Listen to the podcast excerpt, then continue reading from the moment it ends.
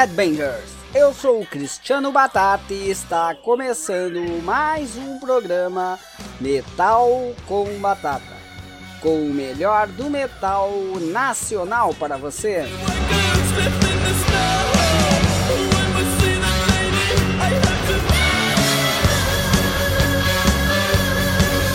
Começa o programa de hoje inicialmente convidando a todos para a quinta edição do Metal com Batata Stay Home Festival que irá ocorrer no dia 16 de outubro às 21 horas no canal do YouTube do Metal com Batata e com transmissão simultânea da Rádio Baixada Santista.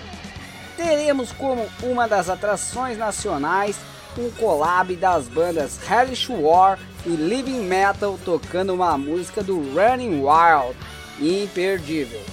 Este que é uma produção da Som Dharma, que é a curadoria do festival da Road Crew, e vai disponibilizar esse material inédito para o Stay Home Festival. Agradeço muito pela parceria do Wellington da Som do Dharma em todos esses anos. Mas neste programa de hoje teremos uma entrevista exclusiva com o Cláudio da banda Overdose de Belo Horizonte, Minas Gerais sem perda de tempo, vamos lá direto para essa bela entrevista.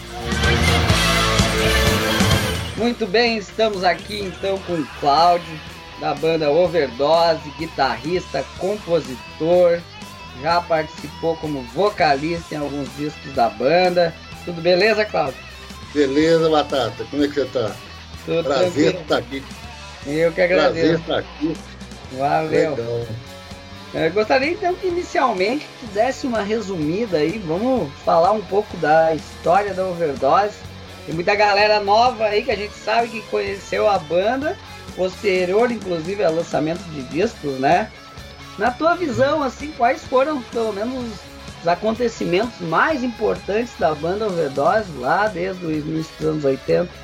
É, cara, o, eu, na verdade a banda começou comigo com o Bozó né, é, eu, eu tinha uma outra banda que chamava BH2O, que durou pouco tempo.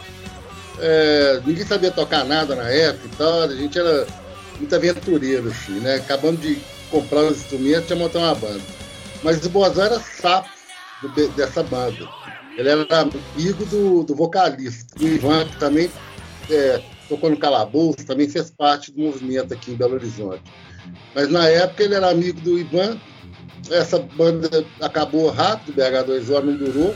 E aí um dia o Bozó cantando James Simmons, a gente era muito fã de Kiss, na, na época ainda sou fã de Kiss. É, eu achei legal demais, cantando acho que Podin, se eu não me engano. É, eu falei, não, Bozó, você canta pra caralho. Ele, nem sonhava ser cantor, na verdade ele queria tocar baixo, queria tocar bateria, outras. Aí eu falei, vamos fazer uma banda, você ser vocalista. Aí ele topou. Aí nós procuramos outros músicos né, para completar a banda. Tinha uma, uma banda que chamava Sagrado Inferno. Eu conhecia o guitarrista, que era o Roberto Urso, o cara também fez parte do Calabouço, de outras bandas. Do próprio Sacota, o próprio Sepultura, Roberto Urso participou de várias bandas, do Sacota, Sepultura. Aí, tinha um, um, um, show na época, ele tocava de aniversário, não tinha não tinha som, não tinha nada, não tinha nem não tinha palco e tal. Era é, bem mambeiro assim mesmo. É, aí eu chamei o Fernando, fiquei conhecendo o Fernando e o Dilcinho, chamei os dois para ver as músicas que eu estava fazendo. Eles curtiram e toparam entrar para a banda. Aí o Fernando ficou, depois o Dilcinho acabou saindo antes de gravar o século XX. E aí chamamos um, um, um amigo meu, indicou o Rubão, baterista, e aí a gente teve a primeira formação do Overdose. Nosso primeiro show foi no Colégio de Santo Antônio em 83. É, um festival que chamava Músicos de Banheiro. E aí, cara, ao contrário do PH2O, que tinha sido vaiado, o Overdose foi muito elogiado. Né? É, mesmo com, com pouca gente curtindo metal, se eu não me engano, acho que até o pessoal do Sepultura estava lá, já eram amigos nossos, não tinham banda ainda, mas é, tinha poucos poucas pessoas curtiam metal. Mesmo assim, a gente foi muito elogiado, em geral. E aí isso deu um ânimo para a banda, a gente já estava levando a sério, já tinha de músicas, já tinha a última estrela, né, que foi a primeira música que a gente fez. E a partir daí nós começamos a cada vez é, tratar mais do visual, da, técnica, de, ou seja, profissionalizar até a, a, a parte que encheu do overdose, ela dona da Cogumelo, não, ela e o João são os donos da Cogumelo, ela tirava foto do overdose. E aí ela já tinha cogumelo, a loja, aí um dia ela chamou, chamou a gente, convidou a gente. Nós, na verdade, nós gravamos uma, um demo da Última Estrela. Esse demo da Última Estrela rodou muito no Brasil todo, rodou muito no Rio de Janeiro, na Fluminense, né, que era a Rádio Rock, Sim. na Terra aqui em Belo Horizonte, que era a Rádio Rock, você lembra da Fluminense, né? Sim. Pois é. E, e, e, e rodou no Brasil inteiro. Aí com essa demo, a parte convidou a gente para fazer um, um disco. Na época a gente achava que a gente estava no começo da banda, tinha só dois anos de banda e tal. Achando melhor não fazer o disco inteiro. É, preferiu fazer metade. Aí o, é, a parte convidou Sepultura, na verdade, o Ricardo, que era empresário da banda, meu irmão, me perguntou se podia com a Sepultura, se o pessoal Sepultura já tinham aberto show de overdose, eles começaram, o primeiro show deles foi abrir para overdose, né? Então, Aí topamos, fizemos split álbum. E a partir do, desse split, né, com Sepultura, a banda decolou demais. Aí nós começamos a fazer show no Brasil inteiro para mil pessoas, aqui em Belo Horizonte para duas mil, no, no, Rio, no Vila Carrão, duas mil pessoas, no Caverna, no Rio, 1.300. A banda decolou a partir daí, né, a partir do primeiro disco, do Split com Sepultura. Pois é, aí... essa era uma pergunta que eu ia fazer no segundo bloco. Então, na verdade, vocês já decolaram nesse split na época, não chegou a ser depois, quando o Sepultura fosse mais conhecido. Já foi no split mesmo que vocês ficaram bem conhecidos e saíram fazendo shows aí pelo Brasil e tal. É, na verdade a gente já, já, já tinha uma certa fama, né? A partir do split decolou mesmo. Mas a gente já tinha uma certa fama com a, a demo da última estrela né? A gente fez um show antes do. Tocando no Rio de Janeiro antes do século XX, no, no, no Circo, Delírio. E saiu na Metal, que era uma revista especializada, né? Aqui brasileira, não sei se você lembra da Metal. A revista Metal, você lembra não? Não, eu tenho aqui a. Então, que é a Top Rock, não sei se tu lembra, tem uma entrevista aqui Inclusive com. Mas daí já foi com, na época, com o Fernando na época do Circus of Death, aqui, do lançamento. É, não. É, é, falaram isso ainda em, em 84, 85. Tinha uma revista chamada Metal. É, a gente já saía na revista, já rodava na tarde, então já tinha até uma certa fama. Na verdade, é, é quando é, o Sepultura que não era conhecido, né? É, a gente já tinha, um certo, já tinha uma certa fama o Sepultura era mais novo. Mas nós, e aí com o split nós decolamos. Aí realmente a coisa cresceu demais. Os shows eram muito grandes, o pessoal cantava as músicas. A gente tomou um susto, assim, né? Porque deu, deu um salto bem grande. Deu um salto bem grande com o split. Mas antes de Sepultura, bem antes de Sepultura fazer sucesso, né? O Sepultura no começo, ó, bem antes deles emplacarem. É isso no split mesmo. Eles foram emplacar lá na esquizofrenia, né? Que... Isso, isso. A partir da esquizofrenia que eles começaram a crescer realmente. É, fora do Brasil e tal, né? Mas já, já tinha uma fama bem boa, assim, antes mesmo. Certo. Pensa aí umas três acontecimentos mais importantes aí da banda Overdose. Ué, cara, é difícil pensar. Isso, os discos, né, foram foram os acontecimentos mais importantes. Agora, dois momentos muito importantes foi esse começo, então os anos 80, né, que, que é a banda de 83, então 85 saiu o Split, depois o, o Conscience, depois o, Willy Big.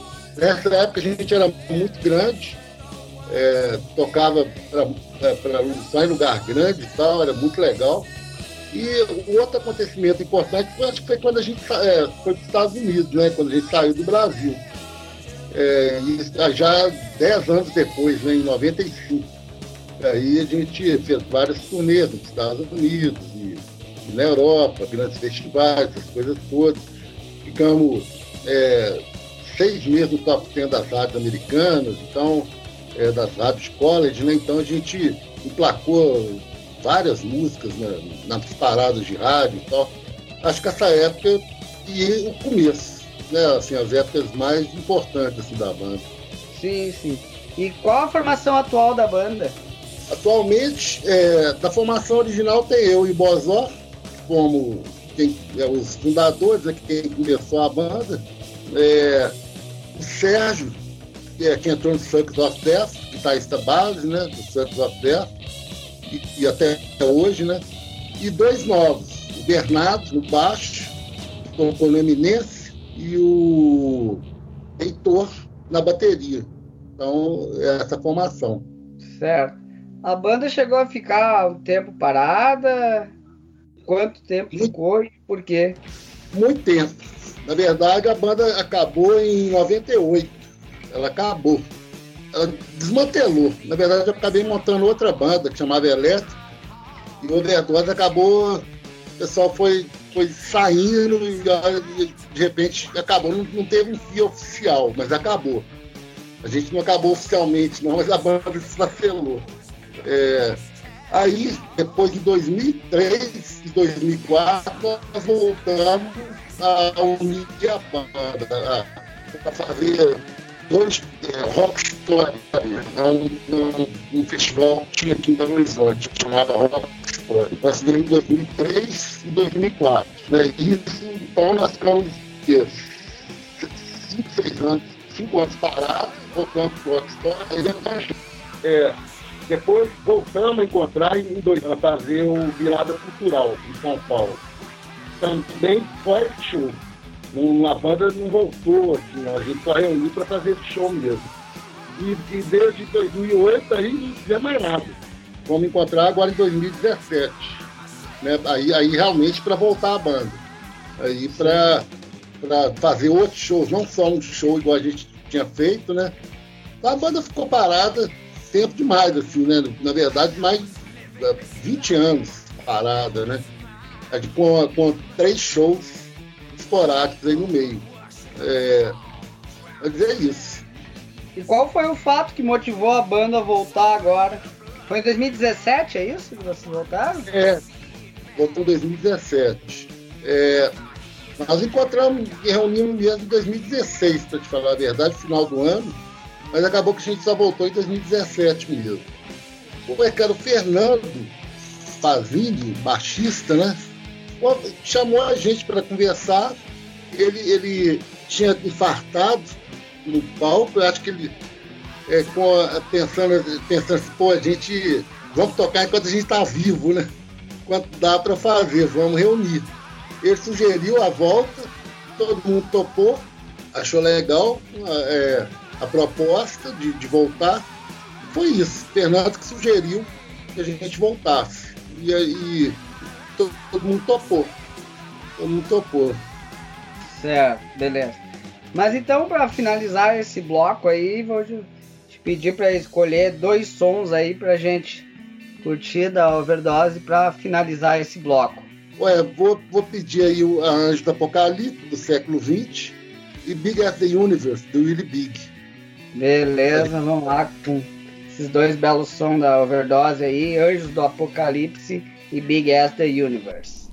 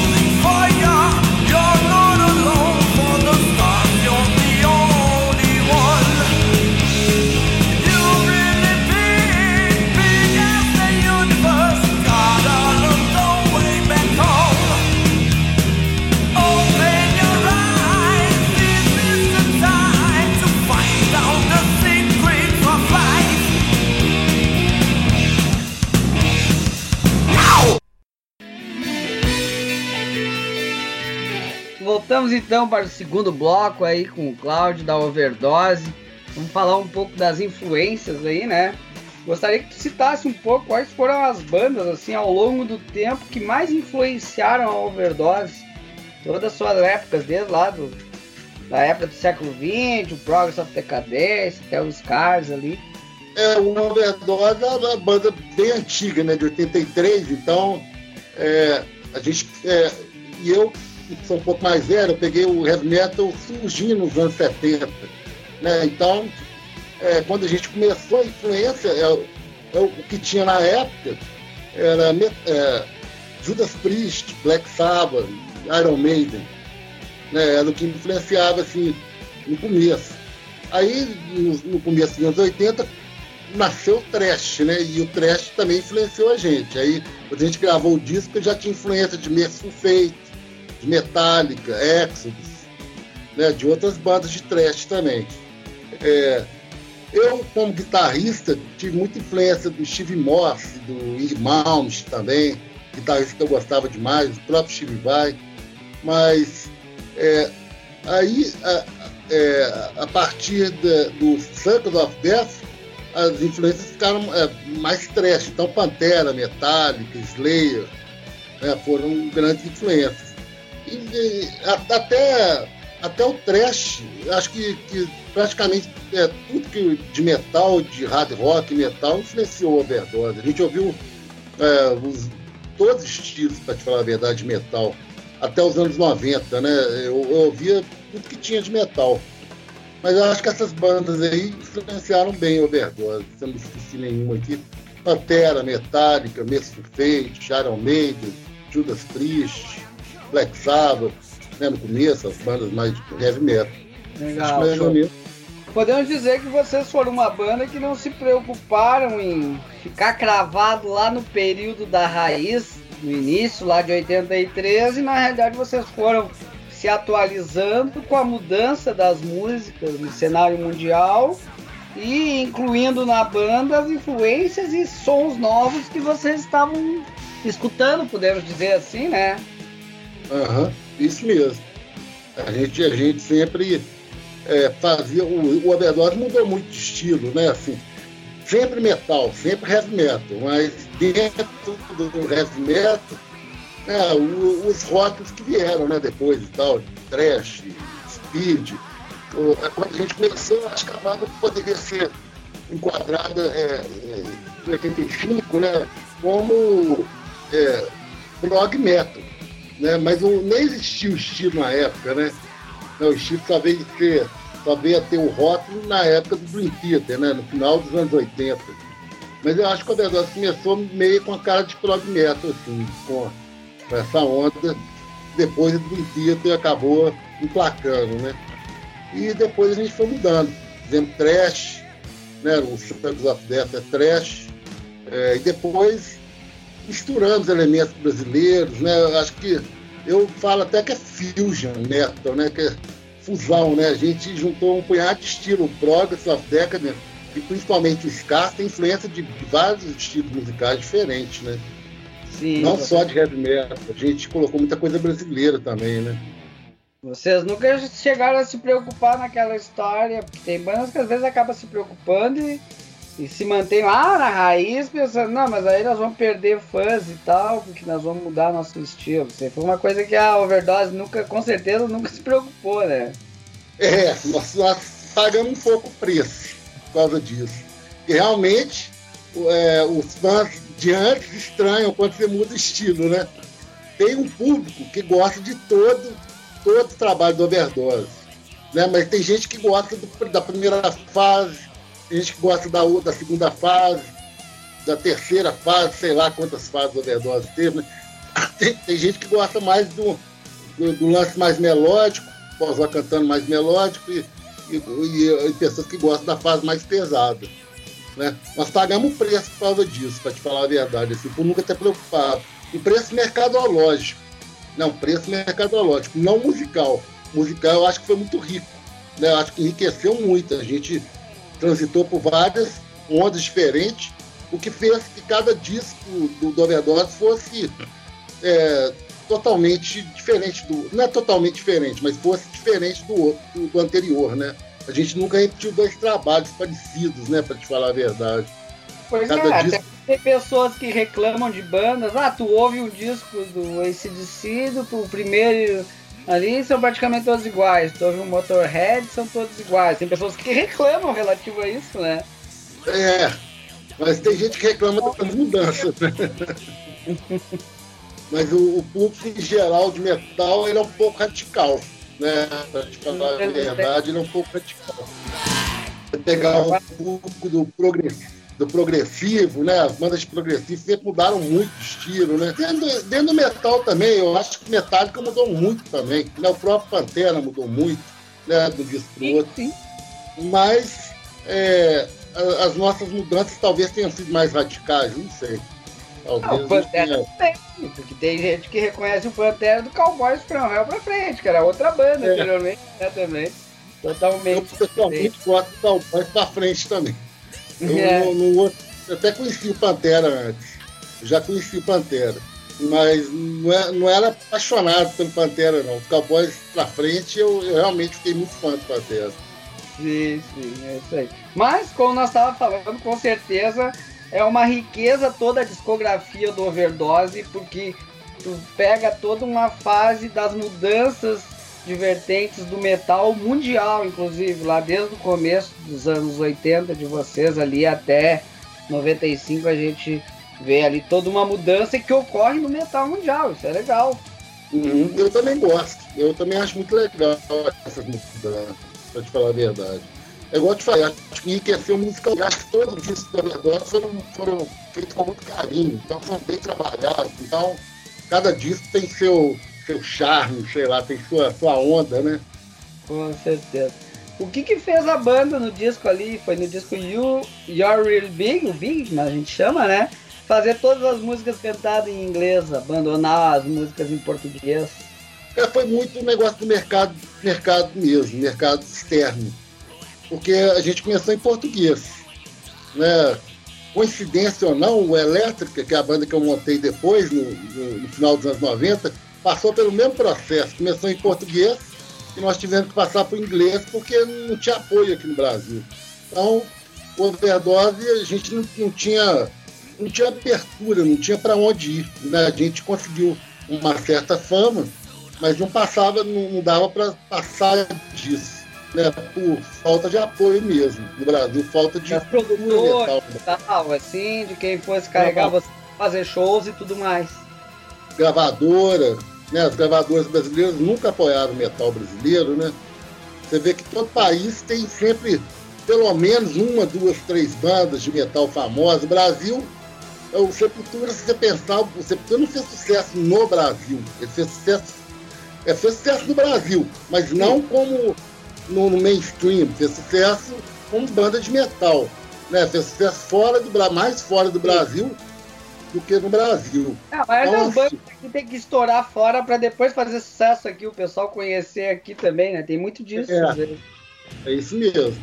Então a gente mudou para tentar atingir o mercado externo mesmo, para te falar a verdade. Sim. Eu até me lembrei de uma banda que sempre foi muito focada no Brasil, inclusive agora, é a Dorsal Atlântico, Carlos Lopes.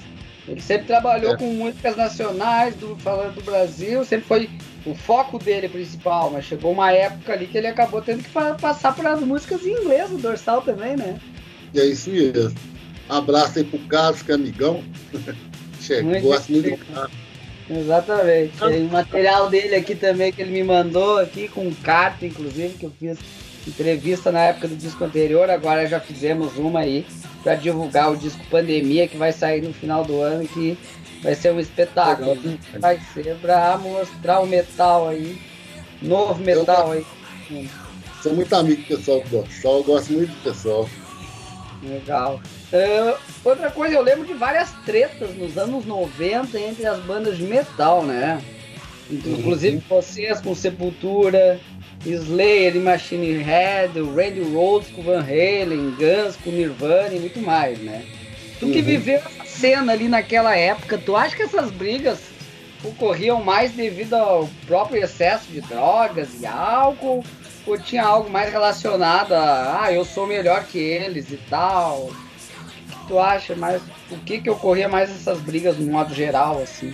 Eu, eu posso falar com mais certeza sobre o overdose, né? Sobre o que aconteceu com a gente. Teve muita competição, né? E muito radicalismo. Né? Então a gente sofreu muito com a, com a competição, que nem sempre era leal, e com radicalismo. Né? E, então, da nossa parte, assim, e, e, mais especificamente do Overwatch do Brasil, é difícil falar das tretas, né? mas aqui a gente sofreu muito com radicalismo e, e com competição, para te falar a verdade. Sim, sim. E o pessoal reclama muito hoje também né, do rock, do metal no Brasil não ser unido, mas naquela época também tinha isso. Inclusive o próprio Dorsal fez a música, o Carlos Lopes, Metal Desunido, né? Tinha essa música, inclusive já naquela época lá, né? Dividir e conquistar, né? É. É. é. No começo era bem unido, cara, para te falar a verdade. No começo do Overdose, até, até meados dos anos 80, 85, 6, até aí o pessoal era bem unido. Não tinha os rótulos, né? Não tinha essa coisa de de várias ramificações e tal. Então, é, tinha um show do Overdose e ia todo mundo, né? E a galera toda. Mas com o começo das ramificações aí, do, dos, dos vários rótulos, começou a pintar o radicalismo e começou a pintar essa desunião, né? Então o cara que gostava de death metal não ia mais no show do Overdose, né? Então, é, isso começou ainda, ainda nos anos 80 né? ainda nos anos 80. Mas eu acho que piorou bastante, foi só piorando. Hoje em dia, realmente, cara, a galera tem, tem estilos aí que eu nem, nem sei os rótulos, pra falar a verdade, mas eu sei que a galera do, daquele, daquele clã não vai de jeito nenhum no, nos outros, né? Nos outros tendências, né? Eu acho que piorou, foi piorando. No começo era bem bacana, porque não tinha, era bem unido, era bem unido. Aí foi, foi tendo essas ramificações aí, foi acabando com essa união. É, infelizmente, né? E aí hoje a gente tá numa situação pior aí, porque é. cada, não tem mais tantos shows, o pessoal não paga mais para ir nos shows underground quase, por causa da internet, é. muitos preferem ficar em casa. Isso, de repente, por um lado, até acaba tendo que os shows serem mesclados, acabam todo mundo pensar, todo mundo acaba tendo que ir em show variado, pegar death, trash, heavy metal, tradicional, tudo no mesmo show, senão não vai ter nenhum. Não adianta, ninguém vai, né? Felizmente. É, aqui em Belo Horizonte também tá difícil, tá difícil lugar para você fazer um som autoral. E com essa pandemia, é, esses lugares estão quase fechando, estão poucos lugares. Né? Eu lembro aqui é, Matriz está fechando, que foi um lugar que a gente sempre teve muita abertura. É, e estão fechando esse lugar. Vai, vai, ficar mais difícil ainda, né, para fazer som autoral. É, a nossa esperança é que depois que toda essa pandemia passe, os bares começam a reabrir, é, ver quem vai conseguir segurar as pontas para voltar com esses bares, eles voltem a funcionar depois da pandemia, né? Quem consiga ter dinheiro aí para se manter na ativa, digamos assim, né? É. Já eram poucos, cara, porque até tem muito, muita casa aqui de, de, de rock, mas é, é 90% é cover. É cover, né? É. Infelizmente. Não abre para autoral. Não abre espaço para autoral. Então, são duas, duas casas aqui que, que abrem, duas, três casas que abrem para autoral. Né? Eu tô triste, né? Triste aqui, vendo, vendo, rezando aqui para a própria cogumelo não acabar também, né? Porque é, acho que a, o estoque, agora, né? o estoque fechou, né? O estoque fez. Até essa é uma coisa interessante, que deve conhecer a Tibé, da banda Asna. Inclusive tocou festival agora mês passado. E ela comentou, porque ela tinha banda, tocava, cantava e ela parou. Teve família, filhos, foi estudar, depois voltou. Quando ela voltou, todo mundo convidava a banda dela para abrir som autoral. Aí ela falava, tá, mas como assim? onde é que eu tava, o que, que mudou que eu não sei. E hoje em dia as valorizam é. mais banda cover do que autoral, né? É, é. Muita banda cover. Muito triste. Espaço pra tocar, né? Os covers têm espaço para tocar aqui em Belo Horizonte. Tem umas mais de cinco casas, sete casas, sete, oito casas aqui de rock. E para cover. Para cover, né? É, por isso que eu tô na luta aí para fortalecer o metal nacional, o som underground, o som autoral aí para é difícil, mas a gente está sempre aí apoiando para a galera conhecer todas essas bandas autorais aí do, do Brasil afora. Lá já que começamos aí falando de, de influências, né? Queria que tu pedisse aí dois sons aí de bandas que influenciaram a overdose aí pra gente finalizar esse segundo bloco. Pô, eu vou, vou falar de épocas diferentes. No começo, eu vou te falar do Merciful Feito, que foi grande influência do overdose. Aí eu vou pedir Campo de Sapa. E depois, é, já no meio, na época do Santos Death, Pantera, né, vou pedir Cowboys from Hell. Foi uma banda também que influenciou muito a Overdose. Show, beleza. Vamos lá com essas duas baita banda aí, Merciful Fate e Pantera, para encerrar esse segundo bloco.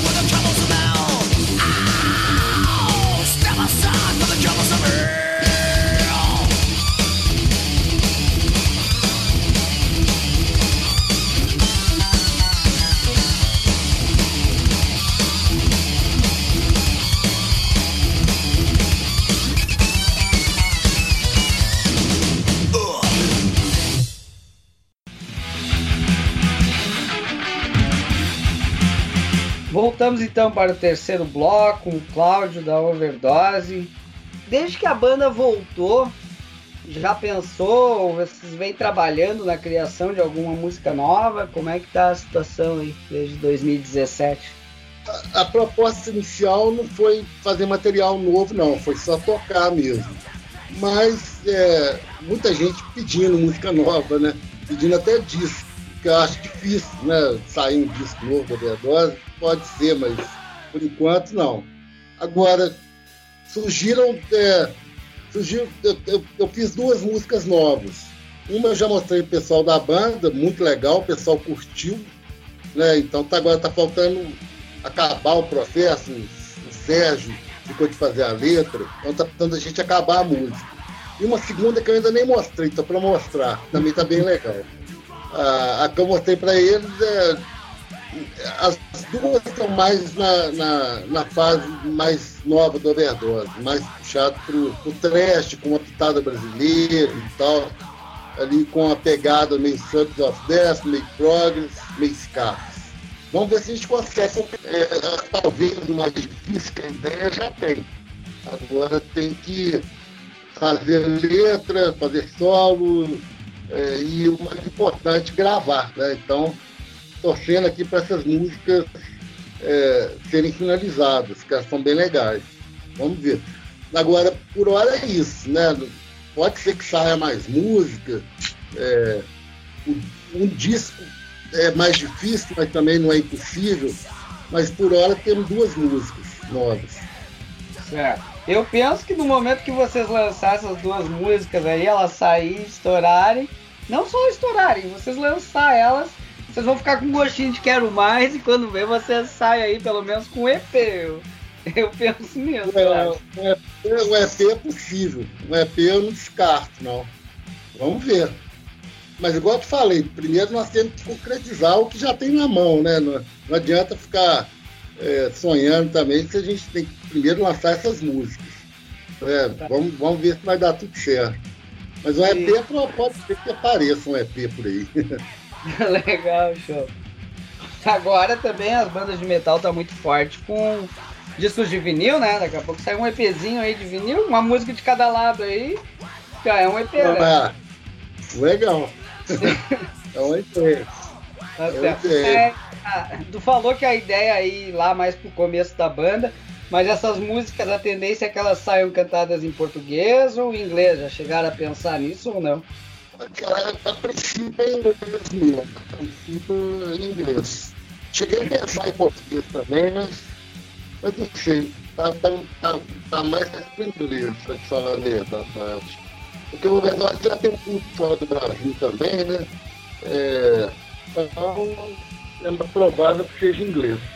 Manter o foco lá, que de repente é para ajudar a turnê internacional, vai, ter, vai duvidar, né? Nunca, tem que estar com a mente aberta, digamos assim. É, que a banda acabou lado, né? Ela acabou universalizando, né? Então, é, é manter né, essa onda do, inglês. É provável seja, seja inglês. Certo. E no momento tu não tem previsão assim de data, um mês, sei lá, alguma coisa assim, de lançamento de um single, assim, não tem nada nada de previsão, assim. Não, não tem nada planejado não. Igual eu te falei, a gente não tinha essa pretensão, acabou saindo essas músicas aí. É, mas não temos nada, nenhum plano assim não, pra te falar a verdade. Certo. E a banda não chegou, na época lá dos anos 90, a criar alguma música, algo que nunca foram lançados? Chegou. Nada, ficou lá pra trás e daqui a pouco dá pra aproveitar? Eu tenho, eu tenho umas seis músicas aqui da época. Mas, mas eu não sei. Não sei. Acabou que eu perdi assim, um tesão com elas. Não sei se dá para aproveitar. A, a princípio, é, igual eu te falei, músicas, fiz músicas novas. Né? Então, o processo de composição é até diferente. Né? Assim, eu fiz igual eu fazia antigamente, fiz as músicas na guitarra só, né? Depois Sim. fiz a bateria. É. Então, é, até tem, cara, mas assim, a princípio não tô querendo, tô querendo aproveitar elas não, vamos ver. Mas estão aí, estão é. aí, quem sabe, tá uma hora dessa. Se aproveitar, tu lembra de mim, hein? Que te dei a dica aí, daqui a pouco. tá legal. Eu acendi é. aí alto na memória aí, foi lá e buscou e deu pra aproveitar alguma coisa. é, não, mas é. Mas eu, eu, não sei, igual eu te falei, eu não tô com tesão com elas mais, assim. É, é, é, elas são pós-Scars, né? Elas seriam um disco depois do Scar. Mas é, não sei. Não, não, hoje em dia eu não curto tanto elas assim. Pode ser. Pode ser. Mas... Tá, tá certo. Voltando a falar relativo aos discos anteriores, eu ouvindo fase a fase, eu vi na banda uma amadurecida forte a partir do disco Addicted to Reality. O que, que tu acha quanto a isso? Eu vendo com a minha visão, tá? Eu vi uma amadurecida Ué, forte, músicas no riff, no estilo do som. Sei que de repente pode ser até um pouco da qualidade também da produção do disco, né? É, a sonoridade do disco é bem legal, né? Mas eu, eu pessoalmente gosto muito do Willy Big também. Eu acho um disco muito técnico. Né? É, eu acho que o Big já, já dá uma boa amadurecida em relação ao Conscience. O, o Conscience que é um disco que não ficou 100% do jeito que a gente imaginava. Né? Mas eu sinto que cada disco a banda foi amadurecendo. O Willy Big eu acho que também foi um marco, pra te falar a verdade. Sim. É que pra mim pareceu, pareceu o Addict to Reality, parece uma mudança, entendeu?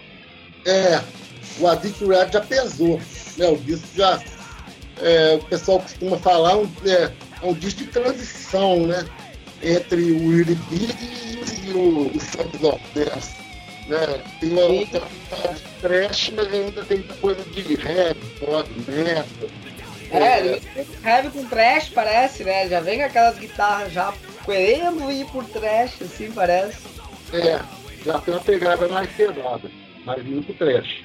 É, eu, eu, é difícil para mim falar isso, né? Porque, igual eu falei, eu gosto muito do Big também. Eu acho que, acho que o Big também foi um, foi um, deu uma amadurecida boa a banda, né? Em relação ao Contos, eu acho que o Big, é, até pelo André, que entrou na banda, o baterista, né? Que a gente trocou, era o Elinho, baterista que entrou, Zé Baleia, o André, ele é muito fera, né?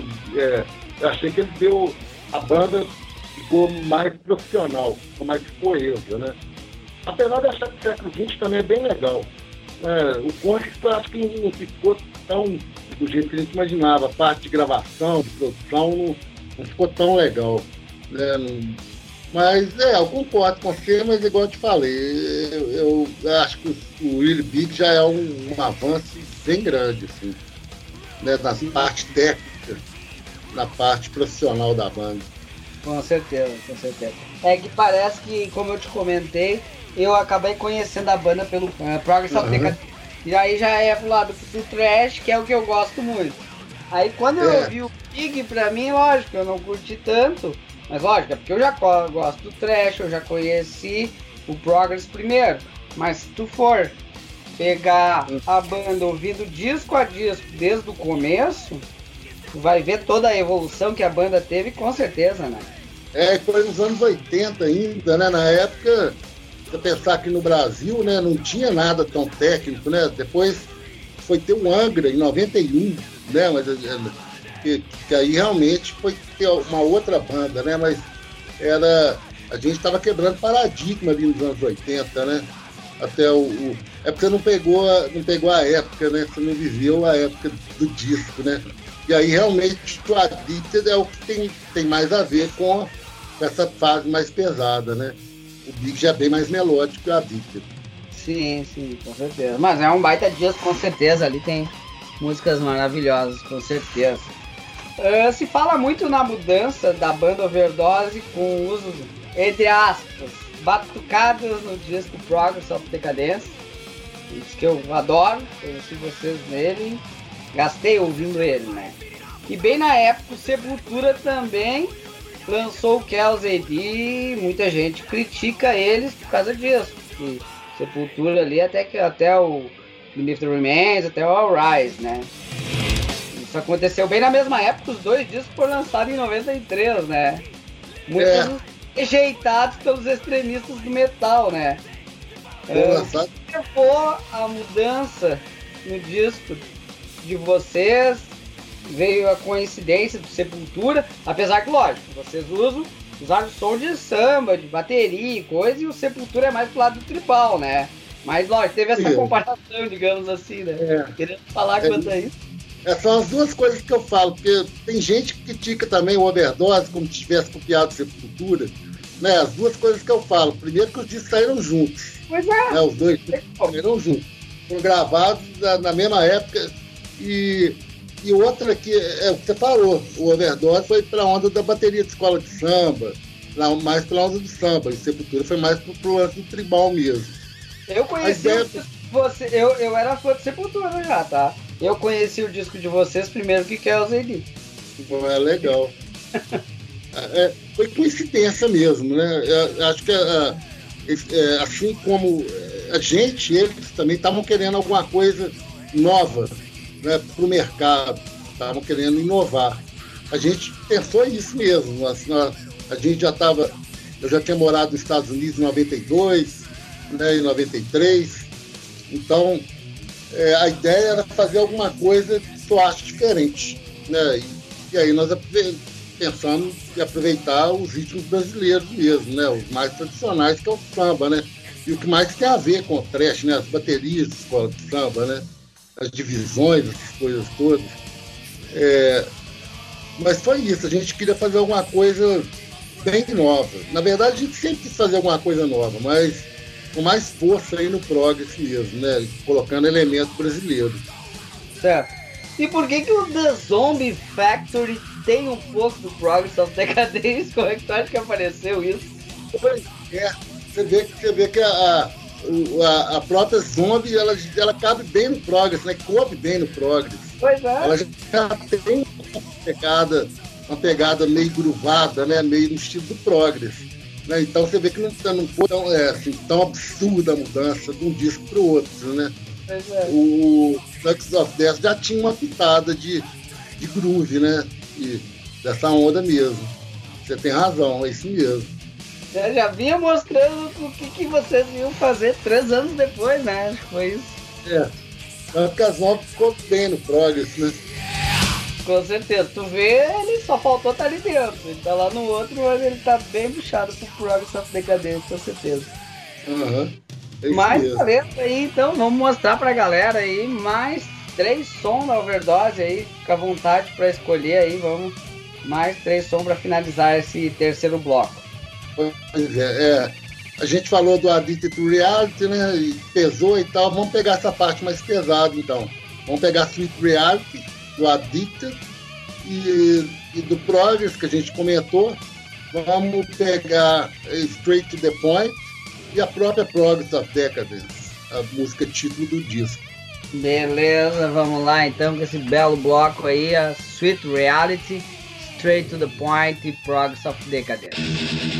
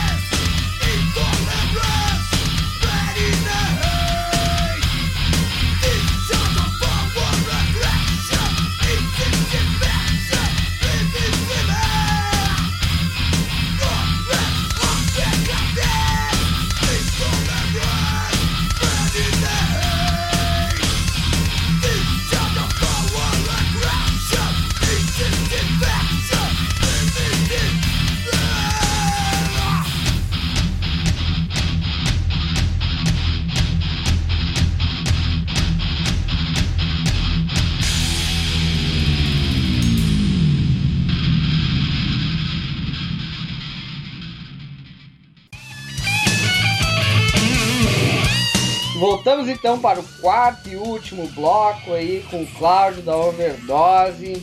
Vamos aí falar um pouco como é que tá a situação da banda aí. A pandemia atrasou os planos da banda, com certeza aí, né? O que a banda vem trabalhando no momento, o que a banda tá conseguindo fazer aí pra mostrar aí pros, pros fãs, pra galera aí que tá agitando, que tá na ativa, como é que vocês estão aí? Ué, cara, a gente né, todo mundo, né? A gente tinha shows marcados, então tinha shows bacanas em Goiânia. É, tiveram que ser é, é, cancelados, né? Então, e agora a gente não tem. A gente até tinha, né? A perspectiva de adiar esses shows. Mas agora a gente já nem sabe mais, né? Agora não sabe nem quanto que vai poder voltar a ter show. Então realmente foi, foi muito ruim. A gente estava ensaiando, né, parando de ensaiar. Ou seja, a banda parou, né? Parou, a gente tá fazendo as lives e relançando os discos, mas a banda mesmo parou. Né? E, e, e por enquanto não temos perspectiva nenhuma, para te falar a verdade, que ninguém sabe né, até onde essa pandemia vai. E show, essas coisas, vai ser uma das últimas a voltarem, né? Então realmente atrapalhou muito assim a gente, infelizmente, né? Pois é, tem bandas que já tá com show marcado em 2021, até inclusive. Vulcano, é. Venom Incorporation até vão tocar no Armageddon em Santa Catarina. Eles estão, estão, digamos, bem otimistas, né? Em abril já poder estar tá fazendo shows aí, né? Tomara, né? Torcemos que isso realmente ocorra. Tomara. É, nós ainda estamos esperando, assim, né? Os próprios shows que foram cancelados, a gente tem até que tentar fazer contato de novo, porque a gente acabou até perdendo contato. Tava com, com tudo marcado, com passagem comprada, né? Foi realmente frustrante. Ah, e... É, vão ter que aguardar, infelizmente, essa pandemia. Pelo menos tem a vacina, né? Começar a fazer vacinar o povo aí para ver se realmente começa a voltar tudo à normalidade, né? O que a gente espera. É, só com a vacina, né? Agora a galera tem que contribuir, né? Tem que fazer a quarentena direitinho, usar máscara, essas coisas todas, né? É, isso tá complicado, infelizmente. É, mas... gente, eu, aqui a gente faz a quarentena direitinho, mas a gente vê o pessoal abusando, né? É, festa, é tudo, é reunião de galera, infelizmente, né? É. O povo não, não aprende, não estão nem aí. Churrasco o povo ativou foda-se. É, e morre gente. É, exatamente. Mas vamos falar de coisa boa, já que a gente não pode anunciar os próximos shows da Overdose aí. Vamos lembrar aí é. quais são os shows mais memoráveis aí que tu lembra aí que ocorreram no Brasil inicialmente. Brasil? É, cara, o lançamento do século XX é uma das coisas mais memoráveis, né? Em, em todas as cidades, em todos os lugares que a gente tocou, principalmente Rio, Belo Horizonte e São Paulo. São três shows assim muito legais assim, do lançamento do século XX. Depois, cara, um show que a gente fez com Testament em São Paulo também foi muito bacana. Ótimo. E daí, cara, fizemos show com o Creator aqui, com, com a Mob com outras bandas muito legais também. Né? Mas, assim, especialmente mesmo esses shows do século XX foram muito bacanas. Eu tô lembrando aqui esse contexto no ITR. Tivemos muitos shows legais, né? Muitos shows, pra falar a verdade, foram muitos shows legais. Esses aqui pintaram primeiro, né? Na cabeça aqui, pra te falar a verdade. Sim, acaba ficando algum ali que tu lembra na hora, não é fácil realmente. Só uma pergunta relativa às bandas que eu já entrevistei. Eu não gosto nem de citar umas para não deixar outras de fora também, que é complicado. Mas a gente vai acaba, acaba saindo o que a gente lembra na hora, assim, né? É. Qual turnê fora do país, assim, que mais te marcou? Começo feito. Turnê começo feito, porque eu sou muito fã da banda. Ah. Eu assisti. Eu assisti quase todos os shows, cara, pra te falar a verdade, mesmo feito. Acabava o show do Overdose, eu tocava de roupa rapidinho e já ia pra frente do palco. Show, eu sou muito fã de mesmo. Você contato com King Diamond, assim, conversar alguma coisa com ele ou não? com o King Diamond, a gente ficou muito amigo do pessoal da banda. Né? Então, é, o Bjorn, inclusive, casou com uma amiga nossa, quando ele veio aqui em Belo Horizonte. A gente apresentou para uma amiga nossa e ele acabou casando. Está casado até hoje com ela, a Bárbara, baterista, né? Muito amigo do baixista, do, do, de, fica muito amigo da banda em geral. É, agora, o King Diamond, cara, ele, ele quase não, não aparece pra te falar a verdade. Ele nem, fica, ele nem fica com o pessoal da banda. Na verdade, cara, o King Diamond chegava, a banda já tava no palco. A banda tava tocando, o King Diamond chegando. E, ah. e aí o King Diamond sa, saía, ia embora e a banda finalizava o show. Ou seja, nem, nem na hora do, nem no clube o King Diamond ficava. Né? Não ficava só exatamente o, o tempo dele tocar. Mais nada. Então a gente conversou, falamos oi e tal, é muito educado e tal. Mas encontrava no saguão do hotel, no elevador, mais ali no hotel mesmo, que a gente encontrava com o King Diamond. Muito educado. Foi mas... mais com os demais integrantes daí, no caso. É. Aí, com o resto da banda, a gente fazia festa. Fizemos algumas festas bacanas. Algumas festas interessantes, para te falar a verdade. Ah, mas que eu não contar. Legal, legal. Mas é isso, quem Diamond é mais, é mais reservado. Na verdade, ele estava com problema de garganta também, na época do inverno. Então ele assim, ó, praticamente ficava no quarto de hotel. É muito é, difícil. Já, então por isso, né? Vai, canta, toque, vai embora. Porque toda. Eu já ouvi outros vocalistas falando que o que, o que mais desgasta as vozes às vezes nem é cantar, às vezes é antes, é depois falar com os fãs, o pessoal de imprensa e tudo mais, desgasta mais tu gritando por causa do som alto, muita gente conversando na volta, desgasta mais do que tu cantar as músicas, né? É. Ele tem, é, um, um, acho que um, pouco pelo lado profissional, um pouco que ele, ele, já é um pouco mais velho, já era um pouco mais velho que o resto da banda, né? A banda era um pouco mais nova do que ele. Já quer evitar, às vezes, até a loucurar os camarim e tudo mais também, né? Isso acontece, é comum. É. É certo. E me diz uma coisa, depois da volta de vocês de 2017, qual foi assim o show que te relembrou tudo que vocês já fizeram, que te emocionou, assim, podemos dizer, assim, dizendo assim, bah, eu tô voltando aqui, é o que eu queria. Ué, cara, o primeiro show que a gente fez foi bacana demais. O bloco Camisa Preta tinha 20 mil pessoas, mais de 20 mil pessoas, e muito, muito fã do Overdose, então gente cantando as músicas. Eu acho que o primeiro show que a gente fez da volta foi o mais emocionante, tanto pela quantidade como a qualidade do público. Aqui em Belo Horizonte e tal, então foi bacana demais. Acho que é o que mais marcou a volta. Ah, que show. Foda. Uh, e o que, que a banda tá, tá tendo assim de venda? Pra venda, a venda pro pessoal adquirir. Inclusive vocês estão com cerveja.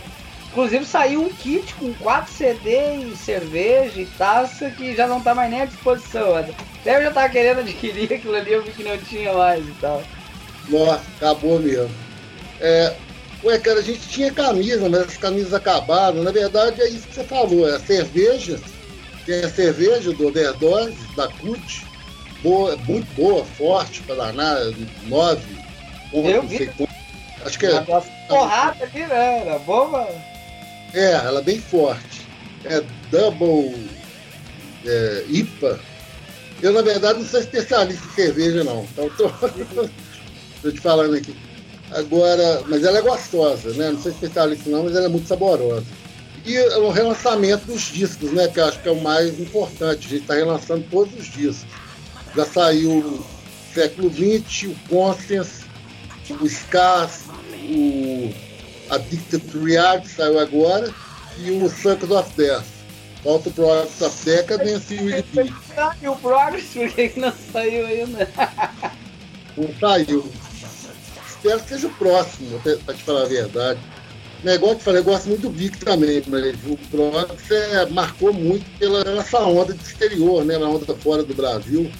O Progress é um disco que vendeu muito na França, nos Estados Unidos, é, é, colou nas rádios e tal. Eu tô sempre ser o próximo, para te falar a verdade. Já está à disposição do, da Cogumelo, né? Eles é que estão relançando.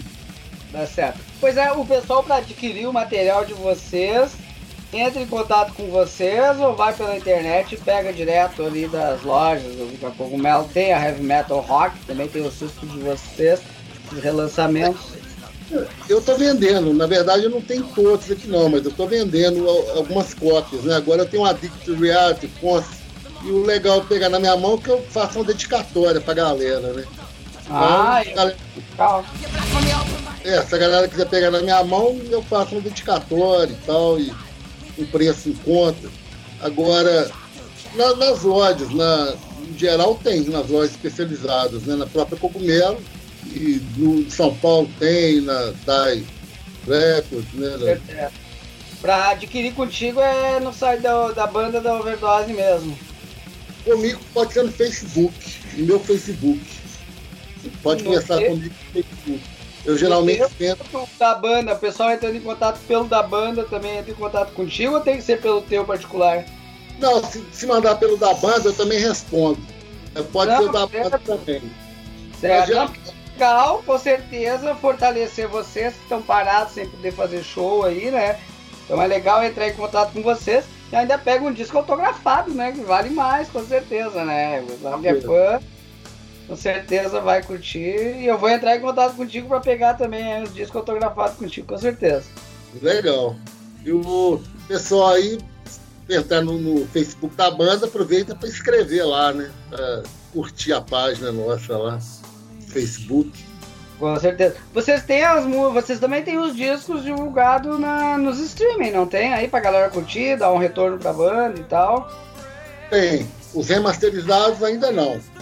É, é porque esses, esses estão é, é, sendo relançados, eles são remasterizados, né? Eu tô fazendo eu tô remasterizando os discos.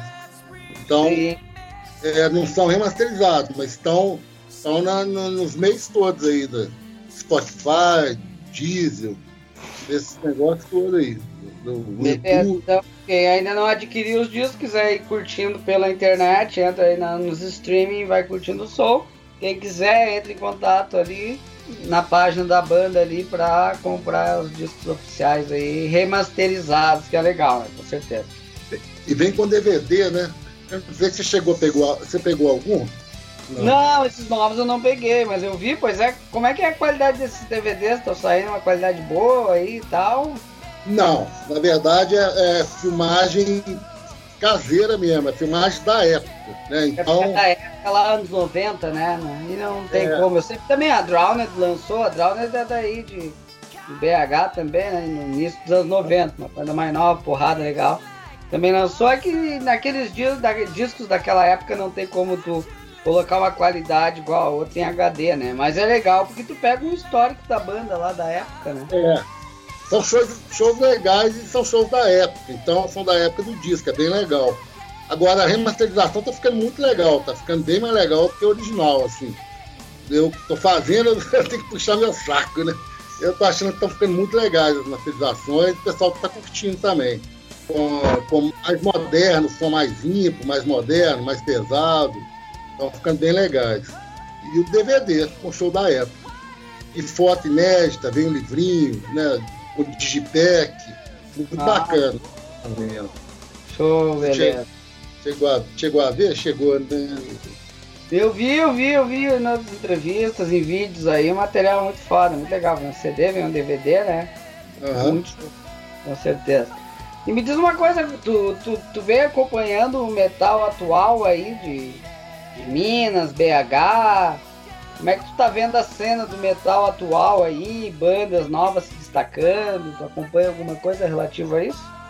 eu sei que tem banda, mas na verdade eu não estou acompanhando, não. Na verdade, o movimento não está forte. Não é igual aí no sul, eu sei que tem muito show, né? São amigos pessoal do Carniça, do Leviatã, eu sei que o pessoal toca muito. Né? Aqui em Belo Horizonte não está tendo tanta oportunidade.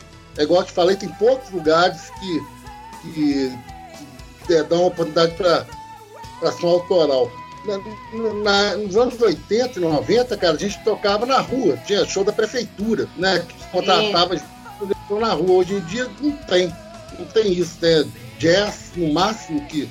O máximo que tem é uma, um, um conjunto de jazz aqui, outro ali, mas de rock, principalmente heavy metal, não tem mais. Então eu, na verdade, estou por fora. É, forte, forte não tá. Né? Eu sei que tem muita banda, mas as bandas ficam mais em casa. Elas, elas acabam.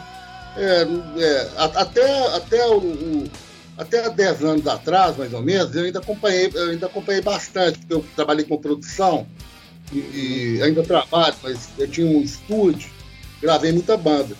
Mas uma coisa que eu via é que as bandas acabavam muito rápido, porque não tinha oportunidade, então o pessoal fazia trabalho muito legal, uns trabalhos muito legais, assim, que não, não ia para lugar nenhum. Acaba que tem banda, cara. Tem banda, eu, eu conversando com a galera, um ou outro, o pessoal me fala que tem banda. Mas eu não conheço as bandas, para te falar a verdade. Não tô vendo, assim, né, nenhum lugar, nenhum destaque. Não tem um destaque. Não, elas não aparecem muito. Sim. Né? Aparecem no grupinho deles ali. Tem essa coisa ainda do, da, da segregação, do radicalismo. Então, eles aparecem ali no grupo deles ali, né? De, de amigos, mas fica fica ali no grupo de amigos, mas não, não vai para lugar nenhum. É. Tirando, é. eu acho, claustrofobia, Torture Squad, Crisium e Nervosa, que no fim acabou, quer dizer, acabou não, acabou se dissipando, trocando ali. Eu acho que no mais tudo realmente é muito, fica muito no underground, digamos assim, né?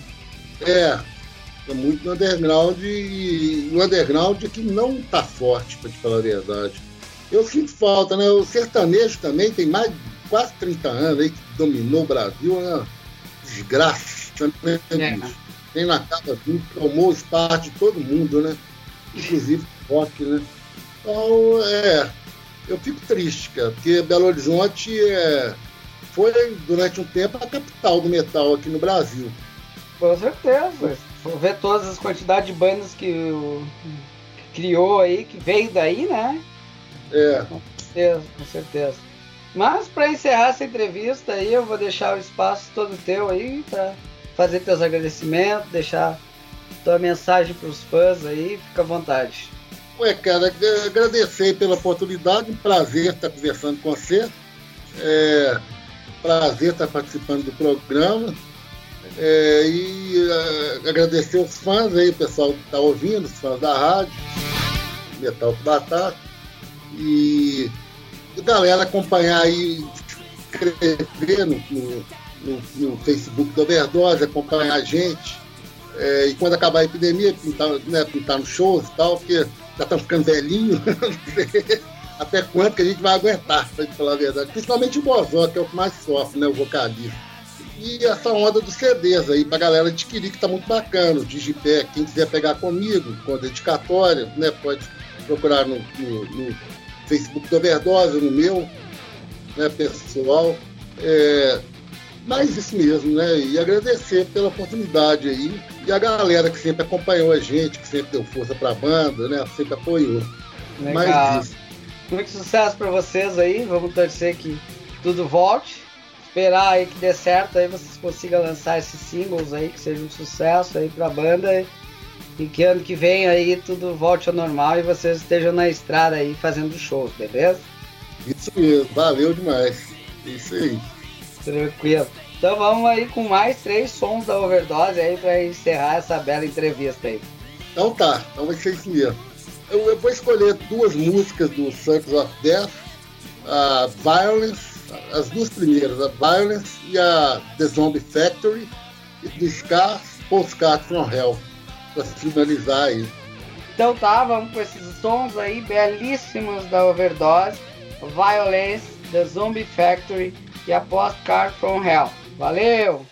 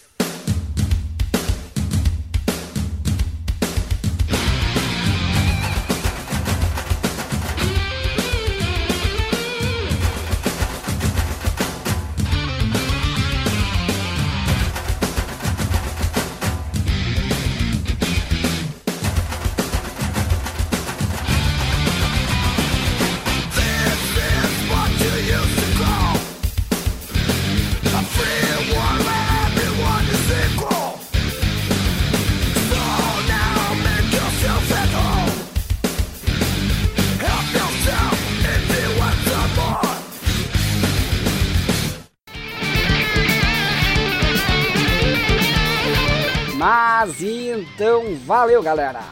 Obrigado a todos que acompanham o nosso programa.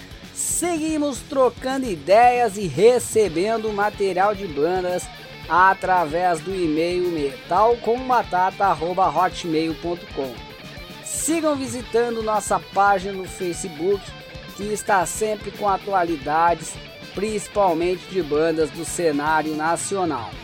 Além disso, vá no Spotify, siga nossa playlist que está recheada de coisas boas, atualizada toda semana.